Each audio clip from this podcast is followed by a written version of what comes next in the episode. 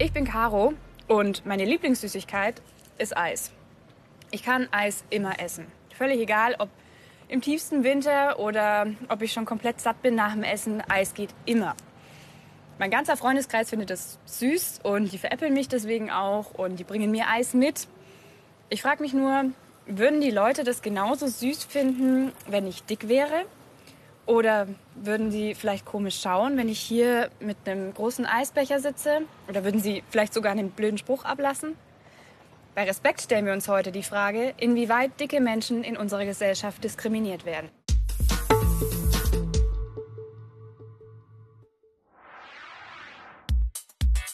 Dick ist ein Eigenschaftswort und bezeichnet laut Duden etwas, das mehr als einen normalen Umfang hat. Also zum Beispiel eine dicke Jacke, die wärmer hält als eine dünne. Oder ein dicker Buntstift, der besonders deutliche Striche ziehen kann. Beim Menschen dagegen wird das Wort dick meist abwertend verwendet und es ist gar nicht eindeutig. Denn was ist schon mehr als der normale Umfang? Wer legt das fest? Das heutige Schlankheitsideal ist kulturgeschichtlich eher ein neues Phänomen. Während heute große und überschlanke Supermodels angesagt sind, die sich ihre Figuren meist erhungern müssen, wurde der Barockmaler Peter Paul Rubens vor gut 400 Jahren berühmt mit der Darstellung von üppigen Frauen, die man heute wahrscheinlich als dick bezeichnen würde. Schon bei den alten Römern war ein dicker Körper ein begehrtes Zeichen für Wohlstand. Auch in anderen Kulturen galt ein wohlbeleibter Körper als Ideal.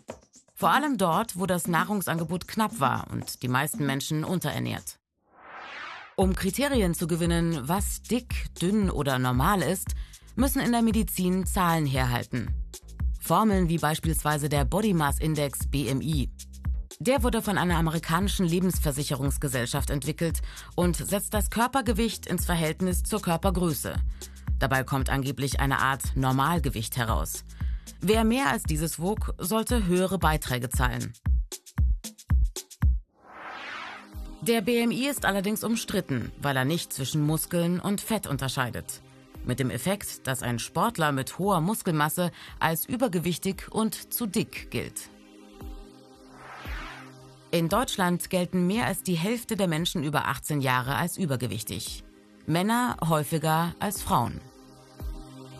Dance has no size, also Tanzen hat keine Kleidergröße. Das ist das Credo von Chris van 3. Chris ist Tänzer, Choreograf und dick. Hier in Düsseldorf hat er seine eigene Tanzschule und ihn treffe ich jetzt. Hallo, Hallo grüß dich. Komm rein. Hi, Chris, Chris. Hi. Willkommen bei Neustadt. Chris ist der Beweis, dass man dick und erfolgreich im Tanzgeschäft sein kann. Sein Spezialgebiet? Videoclip Dancing. In dieser Disziplin wurde er 2018 sogar Weltmeister. Neben seiner Tanzschule hat er Auftritte in ganz Deutschland und in Fernsehshows. Ein vielbeschäftigter Mann also. Umso cooler, dass er sich heute für mich Zeit nimmt. Yes, du bist fit? Cool, ja, Sehr ich, mein, ich orientiere mich ganz an dir. Mit Kaffee? Mit Kaffee, natürlich. Was war denn so mit die krasseste Situation, die du erlebt hast? Also irgendwann bin ich von der Schule nach Hause gegangen. Da war ich 13, 14 oder so. Und da habe ich fälschlicherweise wohl komisch geguckt. Und da war so eine Junggruppe und dann sind die tatsächlich auf die andere Straßenseite zu mir gekommen. Haben mich gefragt, warum ich so gucke. Und ich habe dann gesagt, ich will einfach nur nach Hause, ich laufe nur, ich habe nicht geguckt. Und dann hat mich einer von denen halt schon ordentlich verprügelt, ne? hat draufgehauen. Und ähm, ich habe mich aber nie gewehrt, sondern ich habe mir dann einfach gedacht, okay, hältst du kurz aus, dann ist es schneller vorbei. Bin dann nach Hause gegangen, habe natürlich geweint, war voll fertig. Was für einen Stellenwert hatte dann das Tanzen? Ich möchte, glaube ich, gar nicht wissen, wo ich ohne das Tanzen gelandet wäre. Weil ich glaube, das wäre schon. Also ich mag mir da auch gar nichts ausmalen, aber ich glaube, das wäre schon böse geendet, weil das halt so mein komplettes Ventil war. So, ich habe mir damit quasi mein eigenes Leben aufgebaut und ähm, kann mir nicht vorstellen, wie das geendet hätte. Ich glaube, ich wäre echt vereinsamt. Wäre dicker und dicker und dicker geworden und ja, das wäre nicht so cool gewesen. Nee. Hätte ich das Tanzen nicht gefunden. Und natürlich durch das Tanzen bin ich halt total selbstbewusst geworden. So selbstbewusst, dass Chris nicht nur auf der Bühne, sondern auch als Plus-Size-Model vor der Kamera steht. Eine Nische, die zu wachsen scheint. Aber der Alltag in den Medien sieht anders aus. Körperbilder in den Medien. Das Idealbild der Frau. Perfekte Proportionen. Wespentaille. In Zahlen 90, 60, 90. Manche sagen, das sei sogar schon überholt in Zeiten von Zero-Größen. So oder so. Für die wenigsten sind diese Werte erreichbar. Mädchen verinnerlichen schon früh, was ihnen die Medien vermitteln. Wenn du gut aussiehst, bist du erfolgreich. Das Äußere, der Körper, als die Basis für Identität und Selbstbewusstsein. Bei den Jungen war das lange anders. Inzwischen stehen auch sie unter dem Stress, einen perfekten Körper haben zu müssen. V-förmig, breite Schultern, schmale Hüften und dazu ein Waschbrettbauch. Ein trainierter, muskulöser Körper. Influencerinnen bestätigen solche Körperbilder in den sozialen Medien. Was für viele echt wirkt, ist meist bis ins Letzte inszeniert und geschönt mit Retusche und Filter. Klassische Rollenbilder dominieren auch im Netz und damit auch die dazugehörigen Körperbilder. Studien belegen, wer sich intensiv solche Videos und Posts ansieht, ist mit dem eigenen Körper danach umso unzufriedener. Schon in der Kindheit besetzen verzerrte Körperbilder unsere Köpfe. Eine internationale Studie hat die Körpermaße von Zeichentrickfiguren untersucht. Eine Messgröße war das Verhältnis von Taille zu Hüfte. Die Waist-to-Hip-Ratio. Die Idealmaße 90, 60, 90 ergeben einen WHR von 0,7. Eine gesunde, schlanke Frau hat einen Wert von ca. 0,8. Cinderella dagegen hat unnatürliche 0,6. Pocahontas sogar nur 0,5. Insgesamt zeigen 50 Prozent der weiblichen Figuren Körpermaße, die ein Mädchen oder eine Frau gar nicht erreichen kann. Nicht einmal durch Schönheitsoperationen. In Model-Casting-Shows lernen die Fans, wie echte Körper zu beurteilen sind. Ein starres Schönheitsideal. Kaum erreichbar ohne Hungern. Mal abgesehen von der Körpergröße der Models. Mindestens 1,74. Kleidergröße höchstens 36. Die deutsche Durchschnittsfrau ist laut Statistik aber nur gut 1,63 groß.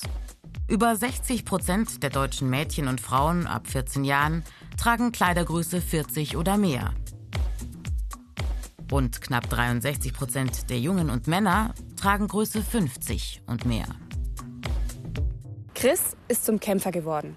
Und die Frage, warum er trotz der vielen Bewegungen immer noch dick ist, ist für ihn zwar irgendwie schon Standard, aber sie ist jetzt auch nicht mehr verletzend. Generell ist Gewichtsdiskriminierung in Chris Leben kaum noch Thema. Das ist bei vielen Menschen mit hohem Gewicht aber anders. Zum Beispiel bei Sarah. Sarah treffe ich gleich. Sie ist hier gerade auf Reha in Berchtesgaden in der Adipositas Klinik Insula untergebracht. Und sie ist hier, um abzunehmen, aber viel wichtiger, um Selbstvertrauen aufzubauen. Sarah hatte ihr Essverhalten irgendwann gar nicht mehr unter Kontrolle und schaffte es nicht alleine. Hier in der Insula bekommt sie Hilfe, lernt den richtigen Umgang mit Essen und sie hat wieder Spaß an Bewegung. Zum Beispiel am Wandern. Und war das schon immer ein Problem bei dir, dick sein? Ja, so seit ich in der Grundschule war in etwa. Also da habe ich dann angefangen zuzunehmen. Und am Anfang war ich nur ein bisschen kräftiger, aber irgendwann wurde es dann halt immer mehr. Und das ist schon ein Weilchen so ein Problem gewesen tatsächlich. Ich hatte einfach gar keinen Essensrhythmus. Ähm, ich muss aber sagen, bei meiner Mama war das noch ähnlich, als ich noch bei ihr gewohnt habe. Ich wohne mittlerweile nicht mehr da. Ähm, wir haben dann halt einfach dann gegessen, wenn wir gerade Lust hatten zu essen. Da gab es keine drei Mahlzeiten am Tag. Und auch von den Getränken her gab es halt einfach Saft meistens und nicht wirklich Wasser. Und es war halt mal hier, mal da ein bisschen, aber nie wirklich was Vernünftiges. Und dadurch ist es dann halt irgendwann mehr geworden. Keine Bewegung, schlechtes Essen. In deiner Schulzeit hast du dann eher schlechte Erfahrungen gemacht, richtig? Ja, also es war eigentlich durchweg schlecht, kann ich sagen. Es ging schon in der Grundschule los, aber am schlimmsten wurde es dann eigentlich im, im Gymnasium in der fünften, sechsten, siebten Klasse. Ich war gar kein Teil der Klassengemeinschaft mehr. Also ich habe eigentlich alles alleine gemacht, habe halt versucht, Gruppenarbeiten alleine zu machen, weil meine Gruppe sich halt geweigert hat, mit mir zusammenzuarbeiten. Ähm, Sportunterricht war ganz schlimm, gerade wenn es dann zum Schwimmen ging, da war ich eigentlich permanent krank, dass ich halt nicht mit hingehen muss. Also ich war halt nicht wirklich krank, ich habe halt einfach geschwänzt sozusagen. Ähm, Ich hatte außerhalb der Schule überhaupt keine Freundschaften mehr, weil ich war relativ lange in der Schule. Wie gesagt, ich war auf einem Gymnasium, das heißt, ich hatte meistens acht bis zehn Stunden Unterricht.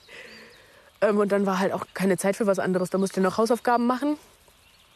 Und ähm, ja, ich war einfach kein Teil der Klassengemeinschaft. Ich wurde beleidigt und ausgestoßen. Und du hast ja auch keine Hilfe geholt? Nee, also ich wollte damit irgendwie niemanden belasten, weil ich dachte, aber es wäre ja mein Problem.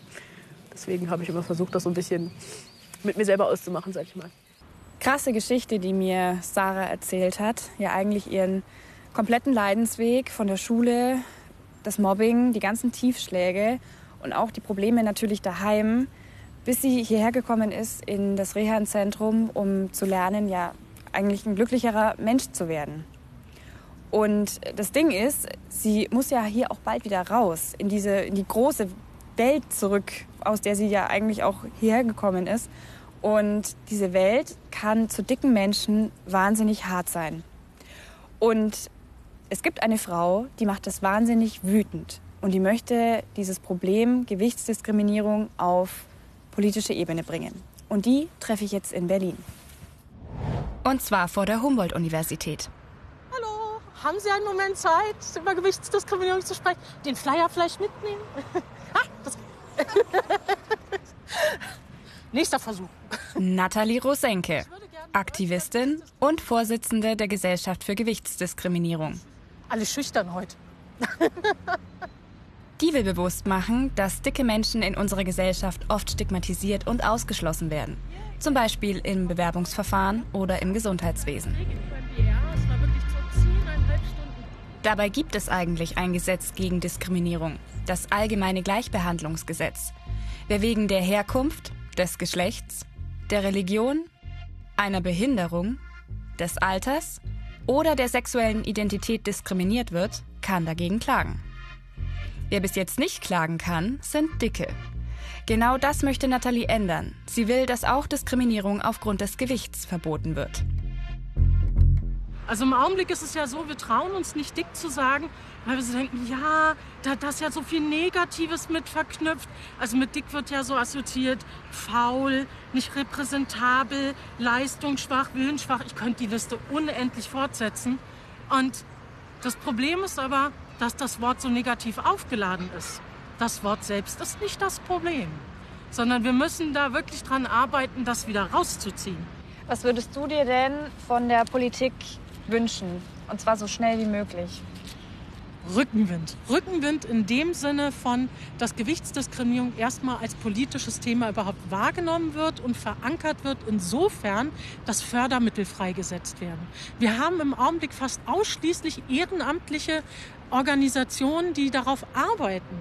Und mit Ehrenamt äh, jetzt sowas anzubieten, zum Beispiel wie Antidiskriminierungsberatung oder die Betroffenen in irgendeiner Form zu betreuen, das ist ein Ding der absoluten Unmöglichkeit.